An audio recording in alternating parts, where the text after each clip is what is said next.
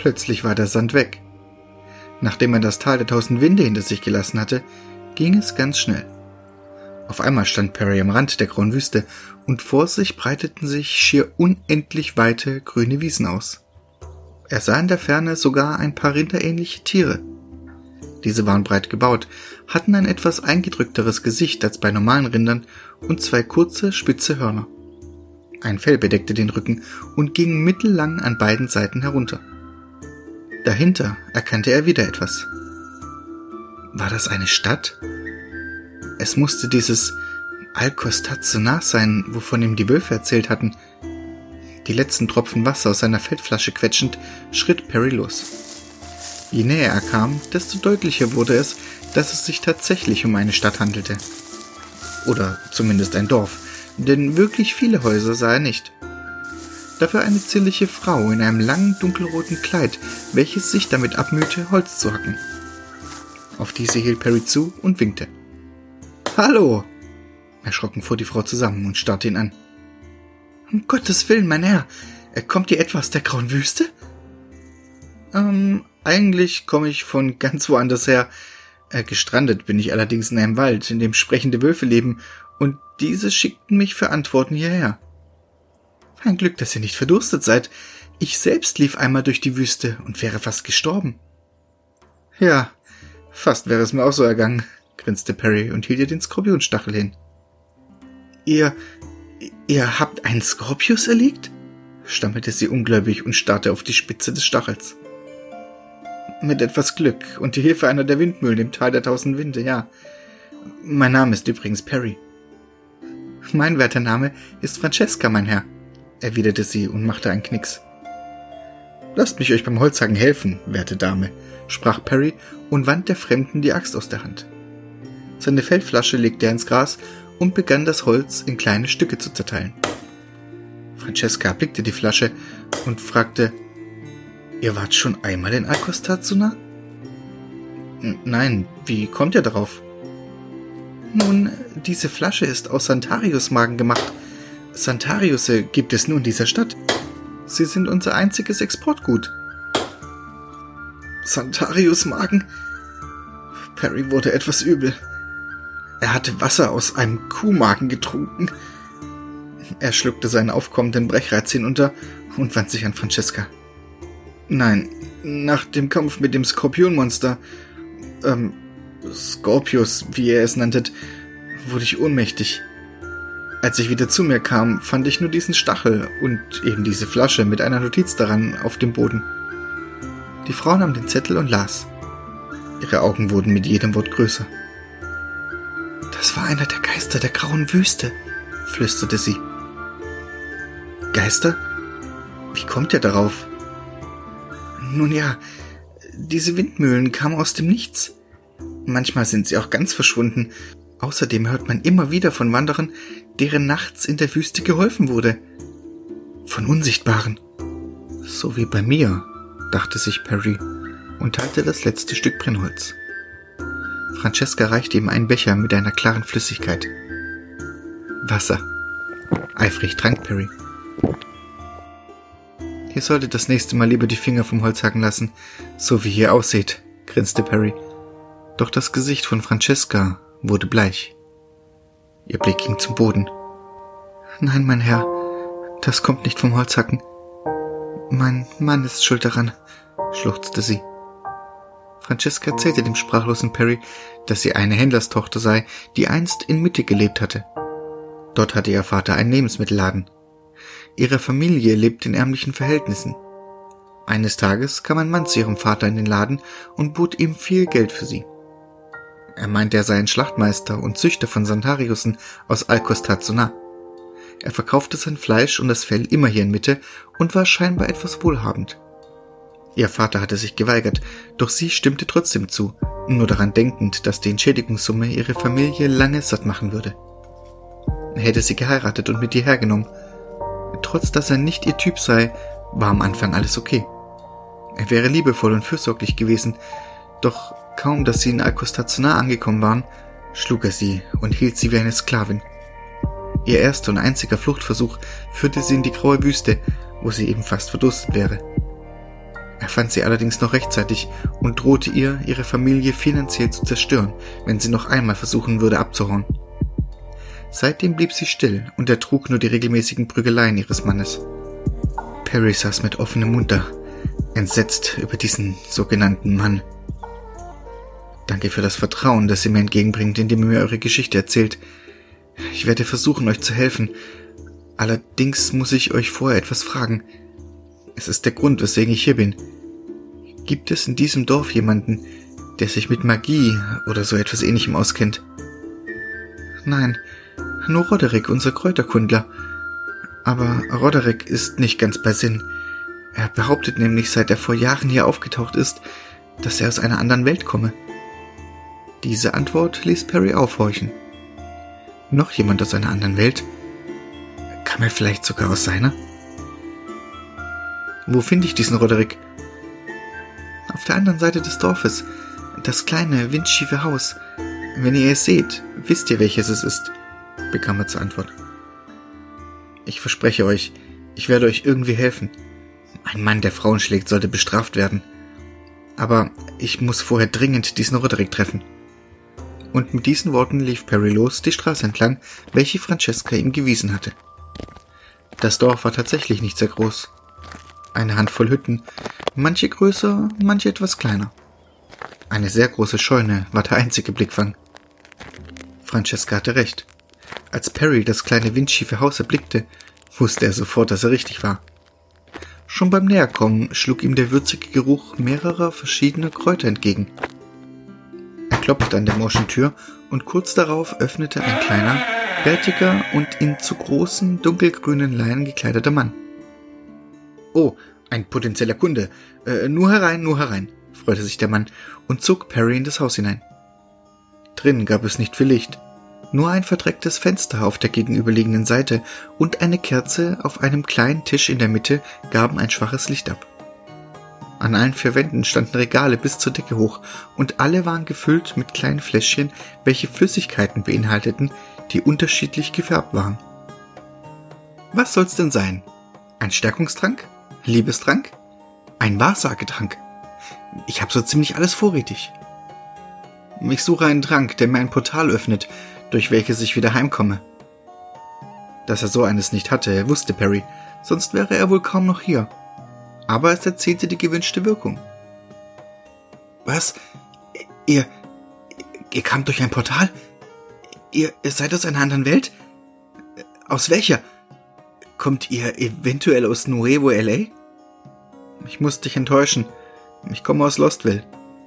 Du bist also tatsächlich aus einer anderen Welt? Die Freude in seinem Gesicht wurde mit einem Schlag etwas weniger. Dein Portal ist wohl auch verschwunden, als du hier ankamst? Fragte er. Wie meinst du das? Man kann die Tore sehen, sagte er, was Perry ehrlich überraschte. Er horchte auf. Es ist so ein Flimmern, als ob viele einzelne Glassplitter in der Luft herumwirbeln. Daher auch das Splittern, wenn eines aktiviert wird. Ja, dieses Flimmern hatte Perry tatsächlich wahrgenommen, kurz bevor er durch das Portal gerissen wurde. Und das Splittern hatte er ja auch vernommen. Mein Portal ist nämlich auch nicht wieder aufgetaucht. Aber ich habe auf meiner Reise durch dieses Land ein weiteres gefunden. Nur kann ich es nicht aktivieren, fuhr Roderick fort. In Perrys Innerem begann es zu kribbeln. Ein weiteres Tor. Würde ihn dieses wieder nach Hause bringen?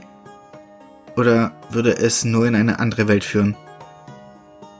Er war hin und her gerissen. Auf der einen Seite war es vielleicht noch gefährlicher als hier. Auf der anderen konnte er nicht auf demselben Weg zurück, auf dem er hierher gekommen war. Er musste ja einen anderen Weg suchen. Und natürlich war er auch neugierig. Er wollte irgendwie auch wissen, was es da draußen noch gab. Okay, du musst mir sagen, wo ich es finde. Ich muss dorthin und mein Glück versuchen. Zu Perrys Überraschung verrät Roderick ihm nicht nur den Ort, sondern wollte ihn auch begleiten und ließ sich auch nicht davon abbringen. Sieh mich an, sieh dir mein Haus an. Seit Jahren halte ich mich gerade so über Wasser. Die Leute halten mich sowieso für einen Spinner. Mich hält hier nichts mehr. Es kann nur besser werden, meinte er. Perry erklärte Roderick dann, dass er, bevor sie aufbrechen konnten, erst noch was wegen Francesca unternehmen musste. Er wusste nur noch nicht wie. Roderick drückt ihm zwei kleine bunte Fläschchen in die Hand. Das eine ist ein Verschleierungstrank. Er passt die äußere Gestalt an die Umgebung an und macht einen unsichtbar. Das andere ist ein Stärkungstrank, falls du dem Metzger begegnest. Schließlich nennen ihn nicht ohne Grund alle so, lächelte Roderick schief. Perry dankte ihm und wollte mit Francesca gleich wiederkommen. Währenddessen wollte Roderick schon mal packen. Geschwind war er wieder im Haus von Francesca angekommen und fand sie auf dem Boden liegend vor. Er eilte zu ihr und drehte sie herum. Ihr Gesicht war um das Doppelte angeschwollen. Die Nase blutete, das rechte Auge war blau und auch die Lippen waren an mehreren Stellen aufgeplatzt. Für einen Moment befürchtete er, dass sie nicht mehr lebte, doch dem war nicht so. Francesca, wachen Sie auf! Er schüttelte sie, doch sie blieb bewusstlos. Unbändige Wut stieg in ihm auf. Wie konnte jemand nur so etwas einer Frau antun? Und dann auch noch der eigenen. Vorsichtig lehnte er sie an die westliche Hausseite und holte die zwei Tränke hervor. Den einen flößte er Francesca ein, welche sich auch direkt an die Umgebung anpasste und nur noch sehr schwer zu erkennen war. Wie ein Chamäleon hatte ihr Körper die Farbe der Umgebung angenommen. Den anderen nahm er selber. Er hoffte, dass auch dieser wirken würde, denn was er jetzt vorhatte, würde einiges an Kraft brauchen. Mit geballten Fäusten stand er nun vor der Haustür. Er klopfte. Mit einem wütenden Was? Wurde sie aufgerissen. Vor ihm stand ein Mann, doppelt so groß, doppelt so breit, in allen Belangen. Glatze und blutverschmierte Schürze um. Der Blick des Mannes verfinsterte sich noch mehr, als er auf Perry hinabblickte. Du, sagte er nur und packte auch schon zu. Fest umschlossen seine Pranken Perrys Hals. Du wagst es hier wieder aufzutauchen? Ich habe euch belauscht, habe gehört, was meine Frau dir erzählt hat und dass du ihr helfen wolltest. Wie kannst du es wagen, hier aufzutauchen und dich in Sachen einzumischen, die dich nichts angehen? Wolltest mir meine Frau wegnehmen, ha? Das kannst du vergessen, fluchte der Metzger. Perry drohte ohnmächtig zu werden. Das Gesicht verschwamm schon vor ihm. Er holte verzweifelt aus und schlug zu. Seine Faust traf auf etwas Weiches und er hörte ein ekliges Knacken. Er hatte die Nase des Typen erwischt. Der Griff um seinen Hals löste sich und gierig sog Perry die Luft in seine Lungen. Der Metzger schrie auf, fluchte noch mehr schlug aber ebenfalls zu. Er traf Perry an der linken Schläfe, was ihn durch die Luft schleuderte und neben dem Hackblock zu Boden warf. Schon war er wieder über ihm, packte seine Haare und hob ihn etwas vom Boden hoch. Du Drecksau, jetzt töte ich dich erst recht, spie der Metzger ihm die Worte entgegen und hob seine Faust, um sie in Perrys Gesicht zu rammen. Verzweifelt tastete dieser um sich, bekam einen langen Holzstab zu fassen und hieb auf gut Glück zu. Viele andere Möglichkeiten hatte er sowieso nicht. Plötzlich plumpste nicht nur er, sondern auch der Metzger zu Boden. Perry sah auf den Holzstab, den er immer noch fest in der Hand hielt. Es war eine Axt. Er hatte den Typen mit der Rückseite der Axt am Kopf getroffen. Das erkannte er an der Platzwunde, aus der, genau wie aus der gebrochenen Nase, das Blut sickerte. Keuchend rappelte sich Perry auf und lief los. Wir müssen hier schnellstens weg, dachte er, ließ die Axt fallen und hob stattdessen Francesca behutsam in die Höhe. Für einen Außenstehenden, der ihn jetzt gesehen hätte, würde es aussehen, als ob er mit vorgestreckten leeren Armen durch die Gegend rennen würde, doch er begegnete niemandem. Vor Rodericks Haus wartete dieser schon mit gepackten Holzkarren auf ihn. In diesem hatte er zwei Holzkisten mit Tränken, ein größeres Tuch, in das er Holz gewickelt hatte, und etwas, das wie ein Schlafsack aussah, verstaut. Du hast sie verschwinden lassen? fragte er. Keine Zeit für lange Erklärungen. Wir müssen hier weg, erwiderte Perry und legte Francesca vorsichtig auf den Schlafsack in den Karren. Wohin? fragte er.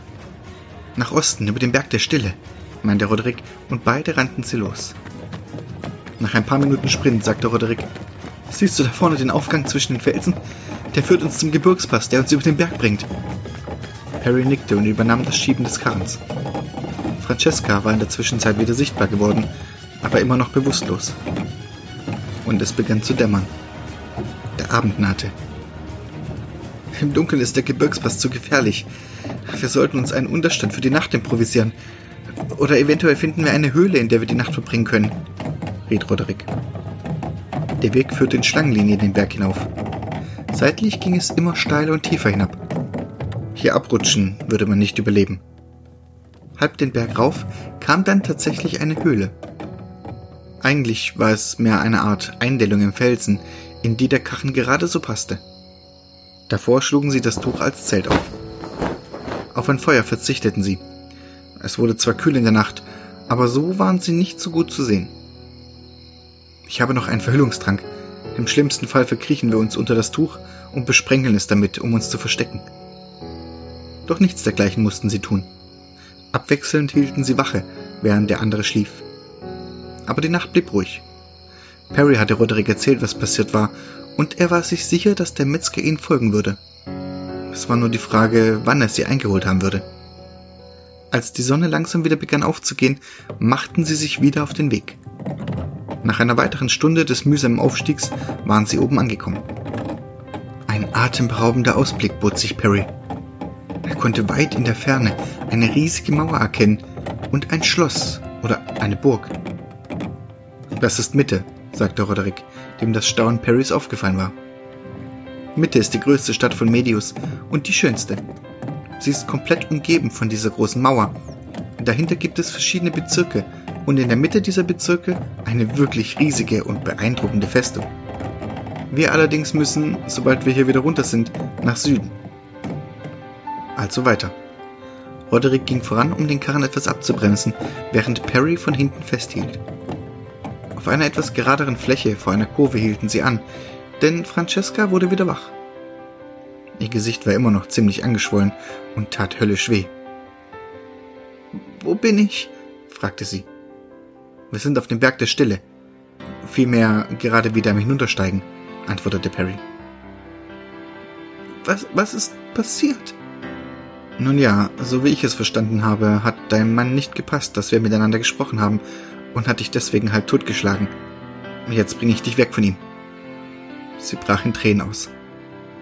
Oh Gott, er wird meiner Familie etwas antun, schluchzte sie.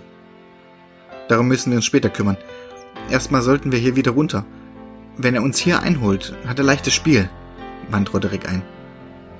Plötzliches Gelächter schreckte die Flüchtenden auf. Vor und hinter ihnen schälten sich plötzlich jeweils zwei Gestalten aus dem Berg. Es waren Banditen. Wegelagerer, die sich hinter den Felsen versteckt hielten. So, so. Ihr wollt also unseren Berg hinunter. Das wird euch etwas kosten. Und natürlich auch das Betreten müsst ihr noch bezahlen. Wie wäre es, wenn ihr uns die Frau und euren Karren überlasst? Dann kommt ihr mit dem Leben davon, sprach der Bandit, der vor Roderick stand. Dieser griff langsam hinter sich und zog zwei bläuliche Fläschchen aus einer der Kisten auf dem Karren. Die eine Waffe Perry zu. Wirf! setzte Roderick an, doch noch ehe er zu Ende reden konnte, tat Perry genau dies. Er warf das Fläschchen auf die zwei Banditen hinter ihm. Klirrend zerbrach es auf dem Boden und bespritzte die Schuhe der beiden. Zuerst fluchten sie, Oh Mann, du hast uns unsere Schuhe eingesaut! Doch dann versuchten sie sich irritiert schreiend an den umliegenden Felsbrocken festzuhalten. Das Fläschchen enthielt einen Levitationstrank, welcher eben jetzt die Schuhe der zwei Räuber zu schweben brachte. Eisern hielten sich diese Hilferufen fest. Was soll das denn? fluchten die anderen beiden Diebe. Doch Roderick rief nur Aufspringen und kletterte selbst auch in den Karren. Dieser setzte sich durch die abschüssige Lage in Bewegung und rollte auf die Banditen zu. An die Wand drückend retteten sie sich, um nicht überrollt zu werden. Du kannst das Ding hoffentlich lenken, fragte Perry. Wir rollen auf eine Kurve zu, gifte Francesca. Doch Roderick antwortete nur knapp Nein. Und dann schoss der Karren über den Rand der Klippe und stürzte den Berg hinunter.